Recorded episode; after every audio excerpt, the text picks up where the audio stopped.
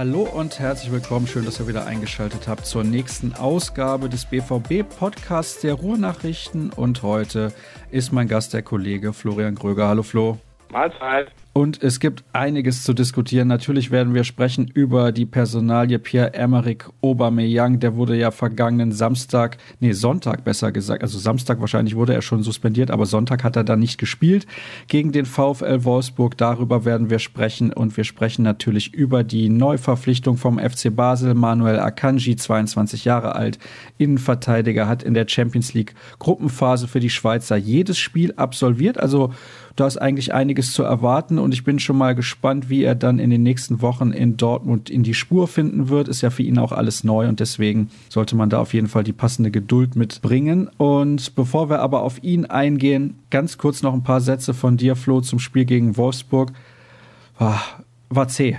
Ja, so lässt es sich, glaube ich, gut zusammenfassen. Nichtsdestotrotz hätte man das Spiel natürlich eigentlich gewinnen müssen. Ich glaube, so eine Handvoll guter bis sehr guter Chancen gab es. Wenn André Jamorenko wahrscheinlich einen etwas besseren Tag erwischt hätte, mit, mit etwas mehr Fortune, dann wäre das Spiel auch 1, 2 oder 3-0 ausgegangen. So muss man dann mit einem 0 zu 0 zufrieden sein. Alte Fußballer weiß halt ist ja, dass man so ein Spiel dann auch gerne auch noch verliert. Wolfsburg hatte ja auch ein, zwei Chancen, wo, wo man wirklich, hervorragend gehalten hat. Und von daher gibt halt immer solche Spiele, glaube ich, im Laufe einer Saison wo der Ball dann halt mal nicht rein will. Und ich denke, da muss man damit leben. Und jetzt hat man ja nichtsdestotrotz ein verhältnismäßig leichtes Auftaktprogramm. Die Diskussion hatten wir in der Hinrunde ja auch schon mal. Und ich denke, mit dem Spiel in Berlin könnte man da vielleicht eine kleine Siegesserie starten. Danach geht es dann gegen Freiburg, dann Hamburg zu Hause und in Köln. Da sollte was gehen.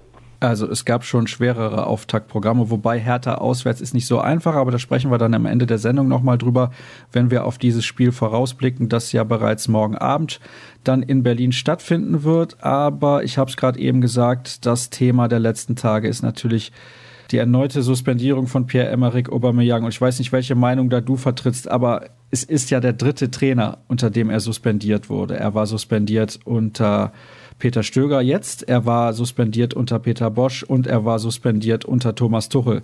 Es liegt ja definitiv nicht an diesen Trainern. Wahrscheinlich nicht. Also ganz so viel äh, Einblick haben wir ja dann nicht, was die ganzen Details angeht, aber in der Außenwirkung auch kann man das glaube ich so festhalten und dass es mit so einem Lauf der Jahre halt anscheinend ein bisschen ausgeufert ist, weil Guamang ist ja nun auch schon seit 2013 hier und dass er halt ein bunter Vogel ist, ein Paradiesvogel ist, haben glaube ich alle nach der ersten Woche festgestellt.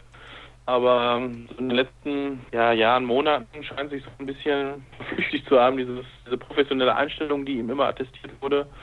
Das begann ja damals mit dieser Mailand-Geschichte und Tuchel. Hatte man natürlich noch nicht gedacht, dass es jetzt solche Auswüchse annimmt, aber gerade Bosch und Stöger, liegt ja jetzt auch wirklich nur drei Monate, ich glaube, das war das Stuttgart-Spiel, auseinander. Also es ist eine Baustelle, die man äh, wahrscheinlich jetzt wirklich schnell schließen möchte. Wie das dann ausgeht, darüber sprechen wir wahrscheinlich jetzt weiter. Ja, und da gab es natürlich auch ein paar Hörerfragen dazu, das ist ganz klar. Es gab eine Aussage von Arsene Wenger, dem Trainer des FC Arsenal, der hat gesagt, ja, Aubameyang so charaktermäßig, er hat ja bisher ganz gute Leistung gebracht, dann kann der Charakter nicht so schlecht sein, aber das wirkte alles so, als wäre er nicht von ihm überzeugt und die Aussagen so ein klein wenig dann auch politisch, so nach dem Motto, den verpflichten wir jetzt nicht. Ich finde es trotzdem interessant, dass er sich überhaupt dazu äußert. Normalerweise machen das ja auch andere Vereine dann nicht, wenn man irgendwie nicht überlegt, den Spieler zu verpflichten und das ist sowieso interessant. Arsenal ja auch mit in der Europa League dabei. Das bedeutet also, der dürfte für die international gar nicht spielen, weil Dortmund ja im gleichen Wettbewerb mit von der Partie ist. Das ist übrigens der Unterschied zu Manuel Akanji. Der hat in der Champions League gespielt. Der darf jetzt also in der Europa League spielen, weil Basel eben weiterhin Champions League spielt. Ich finde das schon alles ein bisschen komisch. Also ich habe den Eindruck, Aubameyang möchte es jetzt erzwingen, dass er verkauft wird. Erstmal danke für die Belehrung oder für die Info. Das wusste ich gar nicht, wie das, wie das in den Statuten so geregelt ist. Ja, auch da wirkt zumindest so. Der Konter aus Dortmund hat er jetzt auch nicht lange verwenden lassen. Gerade hat Michael Zorc nochmal das, oder die Aussagen von Arsene Wenger als respektlos äh, bezeichnet, dass man zurzeit keinen Kontakt zum FC Arsenal hätte bezüglich Aubameyang. Wie viel da dran ist, ob das Taktieren ist, ob da wirklich gar kein Kontakt besteht. Es kann natürlich auch sein, dass der Spieler in Kontakt mit Arsenal steht und der BVB da noch außen vor ist. Es gibt ja auch noch einen anderen Deal, der mit verknüpft ist, ein Doppeldeal mit Sanchez, der von Arsenal zu Manchester wahrscheinlich gehen wird und im äh, Gegenzug dann Mikitarian zu Arsenal. Ist alles noch ein bisschen in der Schwebe. So ganz unter Druck steht man ja auch nicht. Es sind ja noch knapp zwei Wochen Zeit. Transferfenster schließt erst am 31. Januar. Von daher wird uns das wahrscheinlich noch ein paar Tage auf Trab halten. Vom Gefühl her, so Tendenz ist auch eher Aubameyang Abgang, was dann natürlich auch einen Dominoeffekt nach sich ziehen würde, weil dann bräuchte Dortmund auch Ersatz für ihn. Und also man arbeitet wahrscheinlich im Hintergrund auch an, an der Lösung, dass wenn Aubameyang geht, man dann noch jemanden kurzfristig präsentieren kann und muss. Wer das dann ist, da wird natürlich auch wieder fleißig drüber spekuliert, auch über zufällig wieder ein Spieler von Arsenal, Olivier Giroud, der ist 31, Franzose. Ob das jetzt eine Nonplusultra-Lösung wäre, weiß ich nicht. Aber es ist sicherlich auch sehr begrenzt, was gerade auf dem Markt ist. Also ja, und stehen noch spannende 13 Tage dann bevor. Dann fangen wir doch mal mit der Bewertung von Giroud an. Das ist ja eigentlich kein schlechter Spieler. Der spielt jetzt schon seit einigen Jahren für Arsenal in der Champions League auch regelmäßig getroffen. Also ist jetzt nicht die absolute Top-Kategorie. Der ist aber auch häufiger mal verletzt und bei Aubameyang ist es ja interessant, ich weiß nicht, ob du das gelesen hast, der war jetzt in seiner Zeit bei Borussia Dortmund genauso oft verletzt wie suspendiert, jeweils drei Spiele. Und er ist eine Garantie dafür, dass er immer spielen kann. Ja, erstens das. Er ist eine Garantie, dass er spielen kann und er ist ja auch eine Garantie für 30 bis 35 Tore pro Saison. Und das jetzt so kurzfristig zu ersetzen, ist, glaube ich, fast unmöglich. Weil egal wen du jetzt holst, der braucht halt auch eine, gewisse Eingewöhnungszeit. Und jetzt haben wir schon Februar fast. Bis das dann so abgeschlossen ist, ist die Saison dann wahrscheinlich zu Ende. Und es gibt auch noch ein paar Ziele, die der BVB in dieser Saison erreichen möchte oder erreichen muss. Qualifikation für die Champions League und glaube, in der Europa League ist man auch so ambitioniert, dass man sagt, in dem Wettbewerb könnte auf jeden Fall was gehen. Ja, um auf Giroud zurückzukommen, klar, ist sicherlich ein Spieler von gutem bis sehr gutem Format, ist allerdings auch schon 31. Du hast gesagt, leicht verletzungsanfällig. Also der wäre sicherlich nur eine temporäre Lösung. Also nicht für ein halbes Jahr, für anderthalb Jahre müsste man dann gucken und man dann vielleicht auch geht im Sommer da jemanden zu holen, der dann muss ein bisschen längere Zeit andauern kann, dass er einschlägt. Es ist schwierig. Und es werden ja auch noch ein paar andere Namen genannt. Ein Spieler von Chelsea, dessen Name nicht so ganz unfassbar auszusprechen ist. Ich glaube, ich war nur noch von Krasnodar im Gespräch. Also ja, das sind jetzt alles wahrscheinlich nicht die Leute, die auf Anhieb Obermergen ersetzen können. Also es ist auf jeden Fall sehr schwierig, muss man sagen. Es ist ja auch ein Top-Spieler und er hat sich in den letzten Jahren als absolut zuverlässiger Torjäger erwiesen. Der Spieler, den du eben angesprochen hast vom FC Chelsea, heißt übrigens Michi. Ah, jetzt muss ich nochmal gerade Michi. Wo ist er denn? Ja, nennen wir ihn Michi. Es gibt ja viele Spieler, die haben einfach gerne mal nur den Vornamen auf dem Trikot. Können wir uns darauf einigen. Und sobald dann die ganzen deutschen Medien den Namen genannt haben, werden wir ihn auch hier in der Sendung dann aussprechen. Also, das ist ein relativ junger Spieler, Jahrgang 93 und ist aber die deutliche Nummer zwei hinter Alvaro Morata beim FC Chelsea im Sturm. Das heißt, er bekommt nicht so unendlich viele Einsatzzeiten. Jetzt dieses Jahr in der Champions League vier Spiele und zwei Tore. Allerdings, wenn ich mich recht entsinne, hatte Chelsea auch eine Gruppe, die sie relativ dominiert haben. Wenn ich, ja, ich glaube, Karabakh Akdam war doch Atletico Madrid und die Roma. Also gar nicht, ja, gar nicht so eine schlechte Gruppe. Also ich bin der Meinung, dass der BVB da jetzt einfach mal hart bleiben muss. Man muss auch Aubameyang mal die Grenzen aufzeigen. Und das Problem ist, man hatte das ja schon bei Dembele im Sommer. Man hat sich irgendwie ein bisschen erpressen lassen und dann merken die anderen Spieler, können wir das vielleicht auch machen. Damit setzt man ja auch ein schlechtes Zeichen. Sicherlich, aber sag mir eine Sache, wie du das verhindern willst. Also ich glaube nicht, dass die Fahne da eine große Chance haben. Das müsste dann, wenn von den Verbänden kommen, dass das irgendwie eingedämmt wird, aber mir fällt zurzeit nichts an, wie du das handhaben könntest. Ich meine, klar kannst du in der Saisonende auf die Tribüne setzen. Wenn viele Leute auch wahrscheinlich gut und darum würde viel Lob kriegen für so eine Aktion, aber das wird noch nicht kommen, weil da hängt viel zu viel Kohle dran. Ich meine, wir reden von 60, 70 Millionen Ablöse. Das war im Sommer noch, noch ein bisschen mehr, da sprechen wir von 100. Der teuerste Verkauf in der BVB-Vereinsgeschichte, nein, der zweiteuerste natürlich nach dem Bele. Das kannst du dir nicht leisten. Ne? Also entweder verzichtest du auf garantierte 15 Tore in der Rückrunde oder 20 mit Europa League vielleicht und so setzt du dann im Prinzip das Geld auf die Tribüne und im Sommer, wenn er dann gehen würde, muss, würde der Wert auf jeden Fall sinken. Dann reden wir vielleicht noch von 40 oder 30 Millionen. Also dann kannst du im Prinzip nur verlieren. Die Frage, die ich mir stelle, ist allerdings, muss man überhaupt einen Ersatz verpflichten? Also wäre es keine Option zu sagen, wir setzen Reus ganz vorne in der Spitze ein, der ist ja bald wieder fit. Wir haben Isaac, der ist auch nicht untalentiert, der bekäme dann mehr Spielzeit, das kann für den Jungen auch nur gut sein. André Schürle hat in der Rückrunde damals in Wolfsburg gezeigt, wenn er ganz vorne eingesetzt wird, kann er relativ abschlussstark sein. Muss man überhaupt einen Ersatz verpflichten, der dann erst Eingewöhnungszeit braucht? Das war auch mein erster Gedanke dass man auf Reus setzen könnte in der Spitze, der glaube ich die Position ähnlich gut und auch torgefährlich ausführen würde, weil er ist ja auch vom Tor ziemlich eiskalt. Also ich denke mal, da sind auch dann eine gewisse Anzahl an Toren garantiert, aber man weiß halt nicht, wie, wie er jetzt zurückkommt. Also eigentlich ist er ein Garant dafür, auch schnell wieder in der Spur zu sein und torgefährlich zu sein. Andererseits, was jetzt mit dem Kreuzband ist, auch wohl die schwerste Verletzung seiner Karriere. Und das Ziel ist ja eigentlich, ihn langsam ranzuführen. Er ist jetzt wieder voll im Training und es könnte sein, dass er vielleicht im Spiel in Freiburg oder dann, was haben wir danach, Hamburg, sein Comeback geben könnte. Nur Ziel ist halt, dass er langsam angeführt wird und vielleicht im März wieder voll dabei ist. Und das wäre natürlich in dem Fall jetzt nicht, weil dann bist du sofort im Fokus und musst ab sofort dann die Tore machen. Klar, Schürle, du hast Sancho, du hast Isaac, also genug Leute wären da. Ob das dann qualitativ alles reicht, um Obermergen zu ersetzen, können wir drei Fragezeichen hinterstellen und die Frage kannst du dann erst im Mai abschließend beantworten. Und wenn es in die Hose geht, wird es natürlich auch Kritikhageln, ne? weil ich meine, Geld wäre dann genug da, ist ja aus dem Sommer auch noch was da. Ja.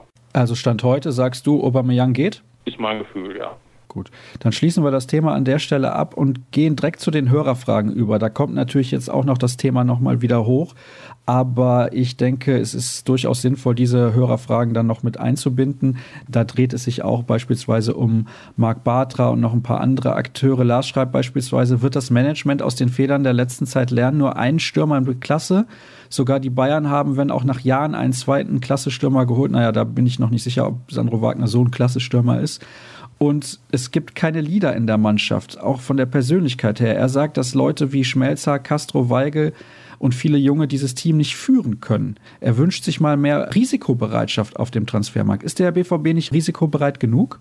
Ja, das kann man teilweise so sehen. Im Prinzip ist es ja auch jetzt eine Phase, in der es halt nicht läuft wo sie in der Runde sicherlich da ein Problem hatten. Ob das jetzt allgemein ist, weiß ich nicht. Ich glaube, Peter Stöger hat letztens gesagt, dass sich solche Spieler dann herausbilden müssen, auch Junge in so einer Phase. Und das könnte vielleicht jetzt im Halbjahr so sein. Aber sicherlich wird man da im Sommer, denke ich, schon personell ein bisschen umstrukturieren, gerade was auch in der Abwehr angeht. Mit Akanji hat man jetzt was äh, gemacht. Subotic wird sicherlich spätestens auch im Sommer weg sein, wenn nicht schon jetzt im Winter. Gerüchte gibt es um Marc Bartra, wobei es bis gestern da auch keinen, nach unseren Infos keinen Spielerwunsch gab, den Verein zu verlassen. Aber für ihn ist es natürlich auch eine unbefriedigende Situation. Er will mit zur WM im Sommer und derzeit sind, glaube ich, Sokrates und Topper bei Stöger gesetzt, die es auch bisher solide gemacht haben. Also es ist für ihn schwierig. Es ist jetzt auch nicht auszuschließen, dass sich da noch was tut. Und die Führungsspielerdebatte geht ja auch schon länger bei Borussia. Ich bin da zielgespalten. Also einerseits ist das so, andererseits finde ich, hat man noch trotzdem genug Leute, die, die eine Meinung haben, die auf dem Platz auch vorangehen können. Das aber dann in den letzten Wochen oder zumindest im zweiten Teil der Runde nicht so gezeigt haben, wie man es vielleicht erwartet. Jetzt, wo du gerade Marc Bartra dann nochmal erwähnt hast und gesagt hast, er möchte natürlich zur WM, aber ich glaube, er möchte auch gerne in Dortmund bleiben. Das ist zumindest mein Gefühl. Er identifiziert sich sehr mit dem Verein und die Fans mögen ihn auch sehr.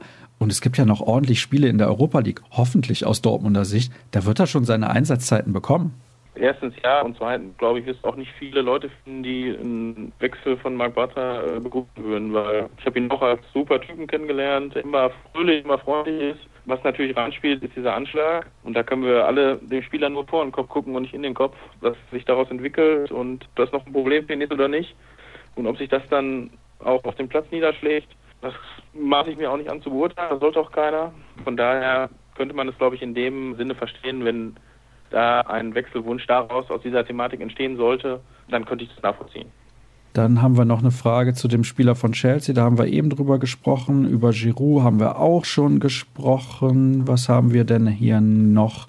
Ja, es wird gefragt von Malte, warum wurde noch nicht mit Sokrates verlängert? Der Vertrag läuft noch bis 2019. Will der Verein aktuell nicht oder er selbst nicht? Gute Frage. Also äh, zumindest im Sommer wird es ja dann akut. Andererseits ist Sokrates 29 für 30. Ich gucke kurz nach. Also er ist 29 und im Sommer 30. Ja, ist die Frage, wie man da sich aufstellen möchte. Es gab jetzt auch in dieser Woche Gerüchte über ein mögliches Interesse an Tar von Leverkusen, ob man da auch die ganze Abwehr komplett umstrukturieren möchte. Würde ich sicherlich nicht ausschließen. Und klar, wenn man mit Sokrates dann verlängern wollen würde, dann würde das bis zum Sommer passieren. Sokrates, Batra, Tar, dazu Akanji und vielleicht Toprak, das wäre doch okay. Ja, ich glaube, da könnte man mit leben. Ja, nur wer ist dann gesetzt und wer nicht und wer ist dann unzufrieden, ist dann eine, eine Folgeerscheinung daraus. Und ich glaube nicht, dass ein Sokrates sich dann jetzt, nachdem er hier mehrere Jahre Stammspieler war und ist, sich dann wieder auf die Bank setzt mit 30. Eher unwahrscheinlich. Hoffen wir, dass da die passenden Lösungen gefunden werden, denn ich bin ganz ehrlich, ich fände es sehr, sehr schade, wenn Marc Bartra den Verein verlassen würde. Er hat teilweise in der letzten Saison fantastisch gespielt. Er hatte ein bisschen Anlaufschwierigkeiten, aber von Anfang an war eben diese Identifikation mit dem Verein zu spüren bei ihm. Ich glaube, das honorieren die Fans auch und deswegen haben sie ihn dann auch mit Geduld bedacht und natürlich vor allem dann, nachdem er als einziger ja eine Verletzung erlitten hatte bei dem Anschlag auf den Mannschaftsbus, ist er, glaube ich, allen so richtig ins Herz gewachsen. Und meiner Meinung nach ist er rein sportlich gesehen von seinem Potenzial her der beste Innenverteidiger im Kader. Ich weiß nicht, wie du das siehst, Flo. Ja, sehe ich genauso. Also er ist sicherlich einer, der das Spiel von hinten machen kann. Technisch äh, wahrscheinlich der versierteste Abwehrspieler im Kader. Ja, sehe ich genauso. Was haben wir hier noch? Maxim würde gerne wissen, was ist denn mit Jamolenko aktuell los? Der trifft ja kein Scheunentor. Ja, er hat sich so ein bisschen angepasst. Dann das Thema hatten wir ja schon mal zum Ende der Hinrunde, haben wir die Thematik nochmal besprochen. Also Peter Stöger hat nochmal auf der PK gesagt, dass er mit dem, was gefordert wird und was Jamolenko umsetzt, dass er damit sehr zufrieden wäre. Nur was die Chancenausbildung angeht, wäre natürlich noch Luft nach oben. Das kann man, glaube ich, nach dem Spiel gegen Wolfsburg auch definitiv bestätigen. Ja, und in der Hinrunde ist er halt wirklich bombastisch gestartet. Also war schon ne, die Meinung, ach, SMB, jetzt haben wir Jamolenko und haben noch 100, keine 120 Millionen plus gemacht. Aber mittlerweile hat sich dann so ein bisschen auch klar Anpassungsprobleme, neue Liga, andere Intensität. Und ja, das hat sich dann mit der, mit der Krise der Mannschaft dann auch so zusammengebunden und eine Rückrunde würde ich mal abwarten. Also ich glaube jetzt nicht, dass dieses eine Spiel, dass man das Knie brechen sollte über ihn, den Stab heißt, Entschuldigung. Also ich denke mal, dass er schon gesetzt ist auf der linken Seite. Und dann kommt jetzt Pulisic wahrscheinlich zurück gegen Hertha. Ich denke mal, dass da dann noch offensiv auch noch einiges zu erwarten ist. Mit Ausnahme von Obermeier hat man trotzdem, glaube ich, da verheißungsvolle Spieler im Kader. Absolut. Also die Offensive ist für die Bundesliga vor allem überdurchschnittlich gut besetzt. Das ist zumindest meine Meinung. Dann haben wir noch eine Frage. Moment. Ah ja, nochmal zum Thema Aubameyang. Und zwar würde Andreas gerne wissen, ob wir die These teilen, dass der BVB ohne Aubameyang die Champions League nicht erreichen wird. Das ist nämlich seine Meinung, weil er denkt, Ober ist nicht zu ersetzen. Da haben wir eben zwar schon ein bisschen drüber gesprochen, aber die Frage halt konkret, glaubst du, ohne Aubameyang reicht's für die Champions League? Das ist ein harter Kampf, da ist sehr viel Konkurrenz. Die Mannschaften nehmen sich zwar auch gegenseitig die Punkte weg, aber sie sind auch nah dran am BVB. Ja, aber das ist mir jetzt zu pauschal populistisch. Also es gibt ja jetzt auch keine Mannschaft, kannst du andersrum sagen, die da jetzt außer Bayern großartig durch die Liga marschiert. Nehmen sich alle ihre Auszeiten. Schalke hat jetzt auch in Leipzig verloren. Also klar, das ist eng, aber ich würde jetzt keine, sehe jetzt keine Mannschaft, die da großartig noch wegmarschieren könnte. Es sind auch vier Champions League Plätze. Der BVB will sicherlich Zweiter werden, aber wenn es dann zum Schluss drei wird oder werden würde, könnte man sicherlich auch irgendwie mitleben. Aber dass man jetzt pauschal sagen könnte, ohne Ober wird das nichts, würde ich so nicht unterschreiben. Dann die nächste Hörerfrage, zwei haben wir noch. Konntet ihr bisher einen Offensivplan erkennen unter Stöger? Das Spiel gegen Wolfsburg war sehr statisch, kein Rotieren, sogar auch bei Sancho. Wie soll der BVB agieren? Ist alles, was Tuchel umgesetzt hat, schon wieder vergessen? Ja, da stimmt schon wieder dieses Thema Tuchel. Also da sollte man den Wiki langsam abschließen. Es kommt immer wieder, kommen diese Argumente, man hätte sich von Tuchel trennen dürfen und hätte weiter auf ihn setzen sollen. Ich denke, dass das Thema jetzt auch wirklich dann mal beendet sein sollte. Und ja, offensiv kann man sicherlich sagen, dass da noch Luft nach oben ist. Andererseits ist, glaube ich, nach den Spielen unter Peter Bosch zum Schluss, Stichwort 4 zu 4 im, im Derby, dass es da erstmal wichtig war, glaube ich, die Defensive ein bisschen zu stabilisieren und das hat geklappt. Dann ist, glaube ich, in drei Spielen unter Stöger ein Gegentor, wenn man das Pokalspiel rausnimmt. In Mainz 2-0, gegen Hoffenheim 2-1 und jetzt 0-0. Ein Gegentor in drei Spielen, glaube ich, was man im Schnitt gerne nehmen würde. Und ich glaube, im Trainingslager bei Bea lag ja der Schwerpunkt eher auf der Offensive. Deswegen auch da wieder, was ich gerade schon gesagt habe, also man sollte jetzt nicht das eine Spiel gegen Wolfsburg, das halt dann irgendwie doof gelaufen ist, dann zum Maßstab nehmen und sagen, wir haben offensiv keinen Plan und also dafür sind die Spieler dann auch einfach zu gut, die man hat. Das denke ich auch. Also die Mannschaft ist meiner Meinung nach stark besetzt. Das habe ich ja eben schon mal angedeutet, insbesondere in der Offensive. Und da sind so viele gute Fußballer dabei, technisch gut, auch gut im Abschluss. Also ich bin mir relativ sicher, wenn du häufig zu Null spielst, wirst du ja auch viele Spiele gewinnen. Also das ist ja nur eine Frage der Zeit, bis es dann in der Offensive wieder richtig flutscht. Dann noch eine Frage zur zweiten Mannschaft und da kennst du dich ja auch gut aus. Was ist der Plan mit Amenido? Uh, ja, der ist ja jetzt ausgeliehen an Schlag mich tot Fenlo. Das mal so, aber nur teilweise. Also viele Spieler da bisher nicht. Deswegen ja, wird eher schwierig, weil äh, also in der 19 hat er zumindest im zweiten Jahr viel gespielt und getroffen. Ja, und jetzt äh, sollte eigentlich nach Finlo gehen, um Spielpraxis zu sammeln. Das hat bisher dann wahrscheinlich nicht, äh, nicht geklappt. Ich gucke da auch gerne noch mal kurz nach. Ja, also Fenlo war schon mal richtig. Ja, hat in der Ehrendivise, also in der ersten holländischen Liga bisher zweimal gespielt, zehn Minuten insgesamt. Ja, hat sich dann bisher noch nicht so bezahlt gemacht, aber wir haben noch eine Rückrunde. Wie da dann der Plan weiter ist, boah, ist schwierig zu sagen. Also man hat sich noch Ballin Beiner verpflichtet als zentralen Stürmer in, im Laufe der Hinrunde, der, der gar nicht gespielt hat, jetzt aber wieder fit ist. Jonas Awal ist wieder da, der hatte eine Thrombose im Bein. Auch die komplette Hinrunde ausgefallen, ist jetzt auch wieder fit. Also Offensivpotenzial ist, glaube ich, jetzt erstmal genug da. Und bei einer U23 ist das ja auch fließend. Wer ist weg? Wer kommt neu dazu? Es wurden ja jetzt auch schon wieder vier Neuzugänge bekannt gegeben für die kommende Saison. Oder die drei Neuzugänge und eine Vertragsverlängerung, sowas. Da jetzt schon eine Prognose abzugeben, wie das nächste Saison ist, ist äh, schwierig. Aber wenn er natürlich so wenig spielt, ist dann auch die Perspektive in Dortmund, glaube ich, jetzt nicht so groß. Die zweite Mannschaft nach wie vor übrigens ganz gut dabei sportlich in der Liga, oder? Ja, die haben ja so, eine kleine, so einen kleinen Durchhänger mit der Hinrunde, aber zum Schluss haben sie sich jetzt wieder gefangen. Allerdings haben sie dann auch äh, zum Schluss nicht mehr oft gespielt. Ich glaube, im ganzen November und Dezember, glaube ich, drei Spiele, die haben, hat man alle gewonnen. Also man ist oben wieder dabei, aber also mit dem Aufstieg glaube ich dann schwierig. Also da hat man jetzt äh, Viktoria Köln wie letztes Jahr auch schon und KFC Uerdingen, die jetzt auch nochmal personell aufgestockt haben in der, in der Winterpause. Äh, zwei Schwergewichte in der Liga. Man hat jetzt auch noch zwei, äh, zwei Spiele verloren in Steuer und Dietz wo jetzt Stand jetzt oder so ist die Info vom Verein erstmal keine äh, externen Neuzugänge haben möchte, sondern auch die, die Leute setzen möchte, die, die da sind. Also wenn man da jetzt nochmal richtig äh, angreifen wollte, dann denke ich mal, müsste man auch nochmal vielleicht ein, zwei Leute holen. Vielleicht ist die Planung dann eher, dass man das nächste Saison machen möchte. Aber nichtsdestotrotz, glaube ich, als aktuell Vierter spielen sie eine gute Runde. Und wenn die Saison, glaube ich, so auf dem Plätzen drei, vier, fünf beendet werden würde, könnte man neu zufrieden sein.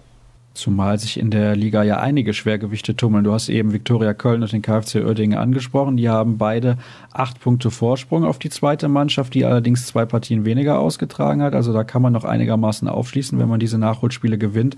Da haben wir auch Alemannia Aachen, in Wuppertaler SV, Rot-Weiß Oberhausen, Rot-Weiß Essen, Wattenscheid 09. Also da sind schon einige große Namen mit dabei. Schade, dass viele der Spiele eben dann auch parallel zur ersten Mannschaft stattfinden. Aber das Thema haben wir ja hier in der Sendung auch schon diskutiert. Dann noch ein ganz kurzer Ausblick auf das Spiel morgen gegen die Hertha. Du hast eben gesagt, das Auftaktprogramm in die Rückrunde ist nicht das Allerschwerste, aber die Hertha ist unbequem zu spielen. Ja, glaube ich auch.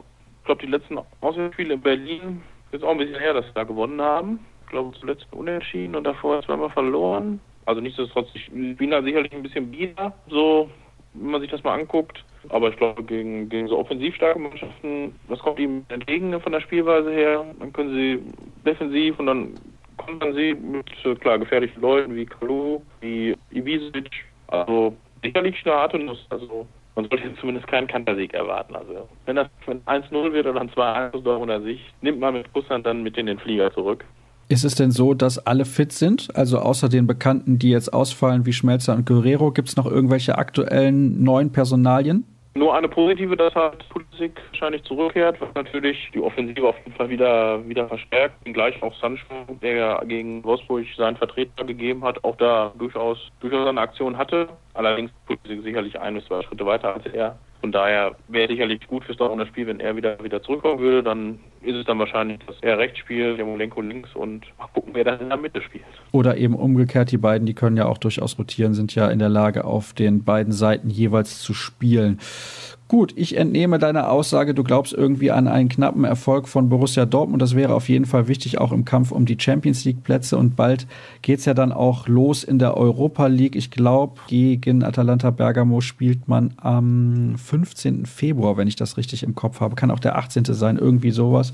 Und dementsprechend, ja, dann kommen wieder mehr Spiele auf Borussia Dortmund zu. Jetzt erstmal nur Bundesliga, aber trotzdem, man sollte nicht schleifen lassen derzeit. Das könnte sich dann hinterher rächen.